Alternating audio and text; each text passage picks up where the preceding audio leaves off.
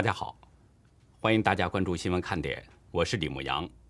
今天是美东时间十一月二十四号星期三，亚洲时间是十一月二十五号星期四。美东时间呢，再过几个小时就是感恩节了。在这里呢，牧羊代表新闻看点所有的同事，祝新闻看点每一位观众朋友以及您的家人感恩节快乐。美国商务部二十四号宣布，全球二十七家企业列入到威胁国家安全的实体清单，其中十几家是中国企业，分别是杭州中科微电子、湖南国科微电子、新华三半导体、西安航天华讯科技、江苏云芯微电子。合肥微尺度物理科学国家实验室、科大国盾量子和上海国盾量子等。法国内政部表示，有移民二十四号试图乘船从法国跨越英吉利海峡前往英格兰，船只在法国加莱港外海沉没，至少有二十七名移民丧生。世卫组织总干事谭德赛二十四号表示，欧洲再度沦为疫情中心。人们因为疫苗提供的保护产生了虚假安全感。在上周全球通报的感染及死亡病例中，欧洲占比超过百分之六十。德国中间偏左社会民主党为首的三党联盟二十四号宣布，已经达成了筹组新政府的协议，默克尔时代终结。新政府联合协议在提到对中共政策时表示，在与中共日益激烈的竞争中，希望有公平的游戏规则。美国德州州长阿伯特和韩国三星电子二十三号宣布，在德州泰勒市建造价值一百七十亿美元的半导体芯片制造厂，明年初开始施工，预计二零二四年下半年投入使用。这是三星在美国有史以来最大的一笔投资。截止到美东时间十一月二十四号下午两点，全球新增确诊中共病毒人数是六十三万六千八百二十九人。总确诊人数达到了两亿五千九百零一万四千七百五十四人，单日死亡是八千六百一十九人，累计死亡总数是五百一十八万两千八百六十六人。下面进入今天的话题。今天，中共的两大炮手对美国又打起了口炮。中共外交部发言人赵立坚重复了对美国的一贯批评，敦促美方恪守一中原则和中美三个联合公报。赵立坚表示，中方坚决反对美方邀请台湾当局参加领导人民主峰会，停止为台独势力张目，声称为台独势力搭台只会让自己下不来台。他还威胁美国的做法是玩火，终将引火自焚。赵立坚还对领导人民主峰会做了评论，声称美国在挑动阵营对抗是冷战思维的再现。他还指责美国拿民主当幌子。目的是推进美国的地缘战略目标，打压他国，分裂世界，服务自身，谋取私利等等。稍早些时候啊，中共国台办发言人朱凤莲也做了相似的表态。他表示，中方的立场是一贯的、明确的，要求美方妥善处理涉台问题。中共两大炮手都针对美国，原因呢，就是。昨天，美国国务院公布了参加领导人民主峰会的名单，台湾是赫然出现在这个名单之中，而中共和俄罗斯等等都没有受到邀请。十二月九号、十号两天，拜登将召开第一届线上民主峰会，邀请了一百一十个民主国家一起聚焦三大主题，包括打击腐败、专制主义和促进人权。参会者。有政府领导人，有民间社会和私营部门的领导人。受邀的名单上，除了英国、加拿大、德国、法国等等，还有亚洲的台湾、日本、南韩、印尼、马来西亚、菲律宾和印度等等，都受到了邀请。一百一十个受邀方，并不是一个小活动，但是中共不在其中，所以不用问也知道，伤自尊的北京有一种酸酸的感觉。但是这怨不得美国呀，本就是物以类聚，人以群分嘛。如果中共混进了民主峰会，那才会成为一个笑话。自由民主和集权暴政，这是两个完全不同的阵营。这个世界区分的现在越来越明显了，所以中共被关在门外是很自然的。实质上啊，北京感觉到酸，还有一个更深层的含义。中国人民大学教授石英红今天接受了香港南华早报的采访，他提到了两件事。石英红表示，此前就是否邀请台湾的话题，美国一直采用模糊的说法，但实际上，拜登的台湾政策是在安全、外交、意识形态方面的深化、扩大对台湾的全面支持。石英红还对具有中共背景的南华早报指出。台湾获邀参加领导人民主峰会，显示出拜习会的结果有多么的微不足道。他指出，拜习会的主要焦点就是台湾，无论有没有这场峰会，美中关于台湾的对抗都变得越来越激烈。大家都知道，在十六号，拜登和习近平进行了三个半小时的视频通话。习近平当时表示，美方一些人有意搞以台制华。警告玩火者必自焚，强调呢一中原则和中美三个联合公报是美中关系的政治基础等等。但是拜登在通话中表示，美国仍然致力于一个中国政策，但强烈反对单方面改变台湾现状的努力。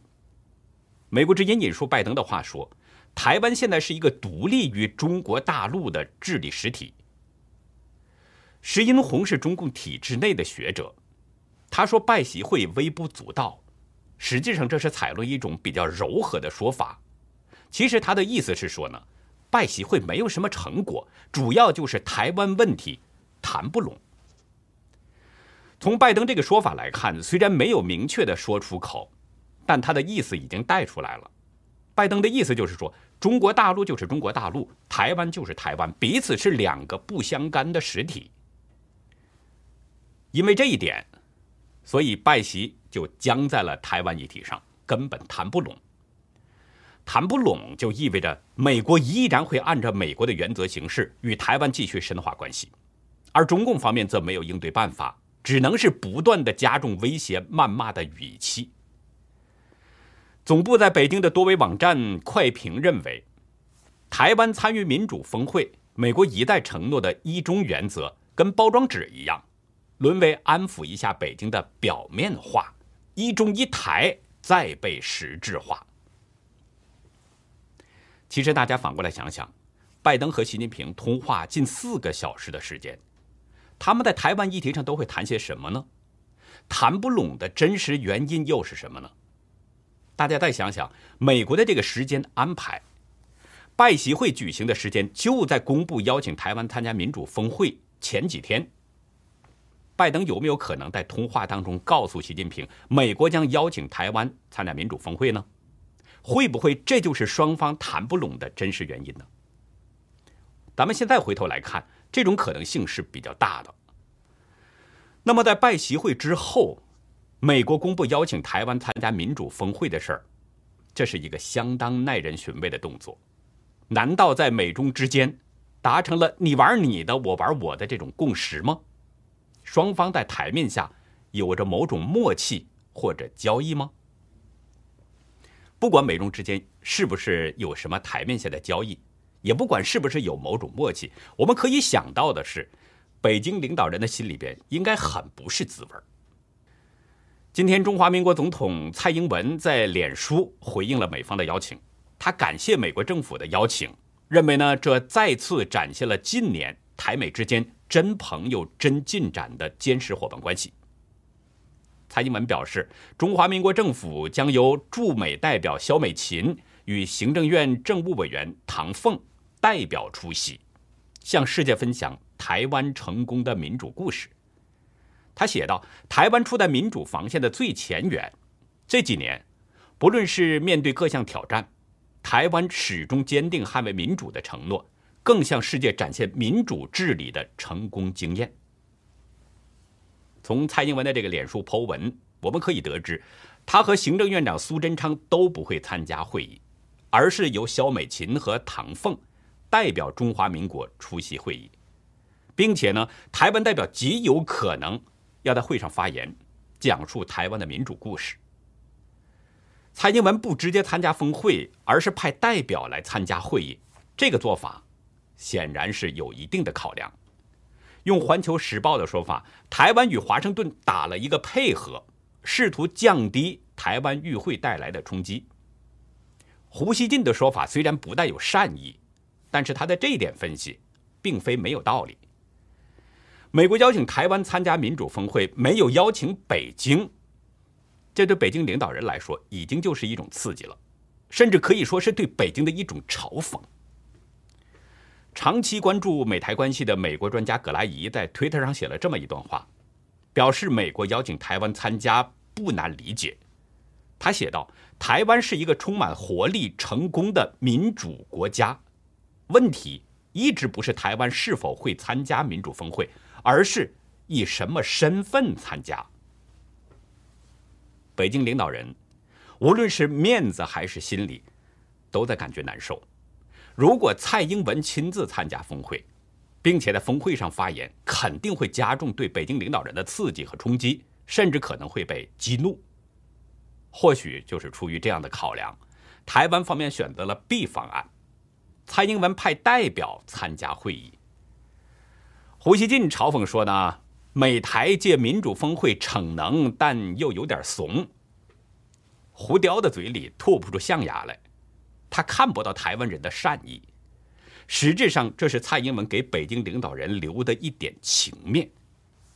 对台湾来说，蔡英文是不是亲自参加峰会，这并不是问题的关键，关键是作为一个独立实体，正式的参加了国际性的会议。国际地位得到了实质性的提升。不过，台湾给北京留面子，北京当局是不是领情，这个就需要两说了。因为这件事出来之后，中共的战狼们都很能撕咬。胡锡进在今天的评论中发狠地说：“对牵扯中共经历的各种台独操作越来越不耐烦了，武统的声浪日高。”胡雕声称。他们必须了解，现在北京无论派军机飞越台湾岛，还是打下几架台湾军机，或者派船撞一艘美国前来挑衅的军舰，都会得到民众的欢迎。胡雕的这些言论呢，虽然不完全可信，但是也的确需要注意中共的反应和动向。二十二号和二十三号两天，中共就全军后勤工作开了连续两天的会议。习近平在会上表示。着力建设一切为了打仗的后勤，他还要求加快建设现代军事物流体系和军队现代资产管理体系。中国的军委副主席张又侠也说，加紧破解后勤保障短板弱项，建设现代化后勤等等。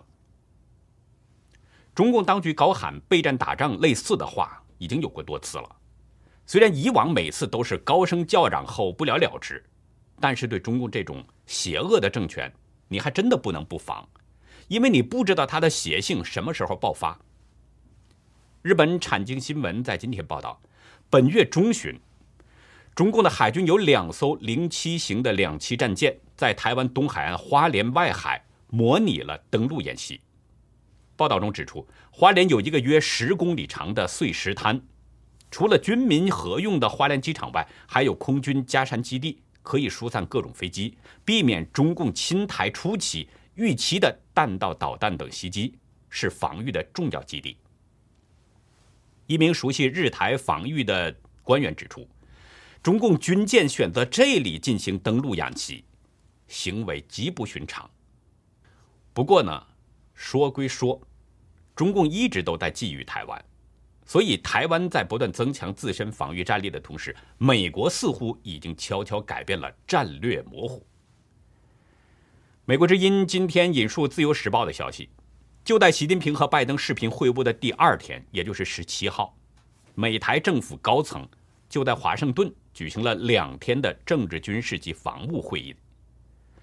文章引述前五角大楼官员的说法，这种会谈。就是寻求台湾整体防卫构想与美国操作规划的契合性，确保双方在共同应对中共的武力威胁时能够步调一致。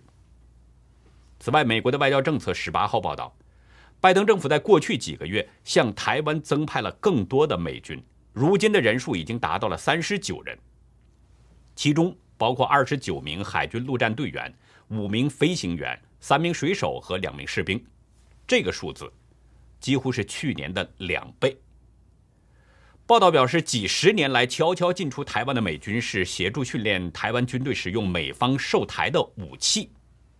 但是在过去两年，美军开始协助台湾为击退可能的中共两栖攻击做准备，并且训练台湾的军队持续进行陆上武装抵抗。白宫悄悄地增加驻台美军，外交政策认为。可能意味着白宫和五角大楼对台湾命运的担忧在逐渐增加，而白宫的这种做法，与以往相比，事实上已经改变了战略模糊，转向了战略清晰。军事专家易思安很赞赏战略清晰的做法，他举例对外交政策表示，美国以往采取的战略模糊政策都没有奏效。一九五零年代。未能贺阻朝鲜入侵韩国，也未能贺阻北越南侵略南越南。一九九零年代同样没有贺阻伊拉克入侵科威特。伊斯安说：“我想不出在过去七十年有其他案例，美国能通过对台湾的这种战略模糊做法，可以威慑中共这样的强权。”他说：“这届政府和未来任何政府，若能采取更多的措施来让立场更加透明化。”就会更好。我们再来关注一下中国大陆的人口情况。今天，央视、财经等多家媒体报道，北京在全国范围内首个实现了对二孩和多孩家庭的优先分配六十平方米的两居室公租房。北京市的这项政策呢，看似是一项惠民政策，实际上它的背后并不简单。北京市这项政策的言外之意呢，就是说，在北京买不起房子不要紧，你可以多生孩子，生了二胎或者是多个孩子呢，之后北京市优先分配给公租房。咱们先不说中共是个流氓党，他历来的承诺很多，但兑现的很少。咱们就说，你能优先分配到公租房，这个公租房不需要缴房租吗？两个孩子或者多个孩子租住在两居室的公租房，他们还要不要生活呢？一位叫花香遇见的网友说：“这是啥好事吗？二孩都还是公租房，说明俩孩子了都还没有自己的房子，在北京租房住，这值得高兴吗？这样穷的父母还生二胎？其实北京的房价高，这是人人皆知的事情。”从北京市的说法来看呢，它并不是要解决这个房价高的问题。这项政策的背后是有它的难言之隐。中国的出生率跌得已经非常严重了。说起来啊，北京市是用这样的虚假的承诺在鼓励引诱人们生孩子，这还算是好一些的。而在其他的中国的地方，中共准备实施人工受孕了。大陆界面新闻报道，上海、河北、河南、天津、贵州、安徽、陕西、山西等等十二个省份，已经陆续发布了人类辅助生殖技术应用规划（二零二一到二零二五）。这个计划呢，是增加辅助生殖机构的数量，其中四川要求增加二十家，安徽、山西和江苏等省份计划新增不超过十家。辅助生殖机构是干什么的呢？说白了，这种机构它的主要功能就是为了提高怀孕率，帮助那些不孕不育的夫妻采用人工手段受孕。大家应该听说过试管婴儿这个说法，这就是辅助生殖机构的一个主要业务。其实，在今年九月之前呢，中共官媒对试管婴儿多持负面态度。但是从九月开始，央视等这些中国的官媒开始高调宣传辅助生殖机构和试管婴儿了。官媒的态度转变，其实在反映着当局的态度。在中国人的传统意识当中，普遍不接受试管婴儿，因为人们看不到受精卵是不是取自夫妻双方本人。尤其是中共是一个邪恶政权，你不能不担心他为了达到目的，会不会采取一些极端的做法。美国有线电视新闻网 CNN 表示，如果试管婴儿被普遍使用，一些富有的未婚女性可能会使用这项技术在婚外生孩子，甚至有中国的官员也可能会使用这种技术在婚外生小孩。如果受精卵不是取自夫妻双方，那么长此下去，可能就会出现乱伦的现象。所以在传统中国人的观念当中，都选择自然生育。但是中共为了提高生育率，要在全国增加这种辅助生殖，提高人们的怀孕率，这就更证明了一点了：中国的出生率太低了。为了避免人口崩溃，中共各种手段都出现了。最新的中国统计年鉴二零二一显示，二零二零年的出生率是千分之八点五二，首次跌破了百分之一，降到了个位数。创下了自一九七八年以来四十三年的最低。二零二零年出生的人口有一千二百万人，比二零一六年的一千七百八十六万少了三分之一左右。同一时期呢，人口自然增长率仅仅是千分之一点四五，同样也是创下了一九七八年以来的一个历史新低。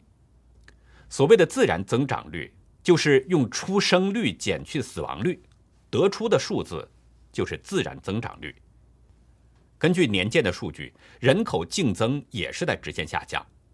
二零一八年增加了是五百三十万人，二零一九年净增是四百六十七万，到了二零二零年只净增了二百零四万人。在本月二十号，去年我国出生率跌破百分之一，登上了微博热搜。北京大学社会学系教授陆杰华对中国新闻周刊表示：“现在的自然增长率是千分之一点五，数据还是正的。但二零二一自然年度还没有过去，出生人数和死亡人数的绝对数还没有公布，那就是一个相对数。”陆家华认为，二零二零年的出生人口是一千二百万，如果二零二一年低于一千万。那就有可能进入负增长。面对急剧下降的人口出生率，中共当局一方面是试图扭转这种危机，另一方面在甩锅，把今年人口出生问题甩到了中共病毒疫情上。广东人口发展研究所所长董玉整对第一财经表示，出生率下降有多重因素，其中包括育龄妇女数量减少和疫情冲击等。网友对中共官员的这种解释并不认同。一位网友说：“经济内需疲软，利益分配严重失衡，教育和就业内卷，失业率上升，这才是最主要的因素。某些脑残专家就喜欢乱扯、误导、忽悠，就喜欢把疫情这种不重要的因素夸大为主要因素。应该让这些专家去工厂体验一下通宵倒班的感觉。”还有网友说。生态环境恶劣时，连动物都知道少生，何况人类？中共民政部的数据显示，今年前三个季度，登记结婚的年轻人只有五百八十八万对，与去年同期相比是下降了百分之十七点五。中国的年鉴显示，二零二零年登记结婚人数共计是八百一十四点三三万对，比二零一九年减少了一百一十三万对。创下了二零零三年以来的十七年新低。登记结婚人数少，还有一个重要的因素，同样是年鉴的数据显示，全国的三十一个省份的乡村人口当中，男女性别比例都出现了男多女少的现象。数字显示，各省份乡村性别以女性为一百，那么中国的三十一个省份当中，男性人数。都多于女性，其中十四个省份大于一百一十，包括北京、上海、浙江、广东这些发达的省市。前中共公安部副部长孟宏伟的妻子高歌，前几天首次真人出镜，表示孟宏伟入狱之后呢，家庭遭遇到了不幸，她为丈夫叫屈，斥责中共是吃自己孩子的魔鬼。不过高歌的行为并没有得到广大网民的同情。在今天的红潮看点，我们来说说高歌公开发声背后的中共权斗。欢迎大家到优乐客会员去了解更多。我们的会员网站网址是 http: 冒号双斜线牧羊 show 点 com，还有一个是 http: 冒号双斜线 youlucky 点 biz。那好，以上就是今天节目的内容，感谢您的收看，再会。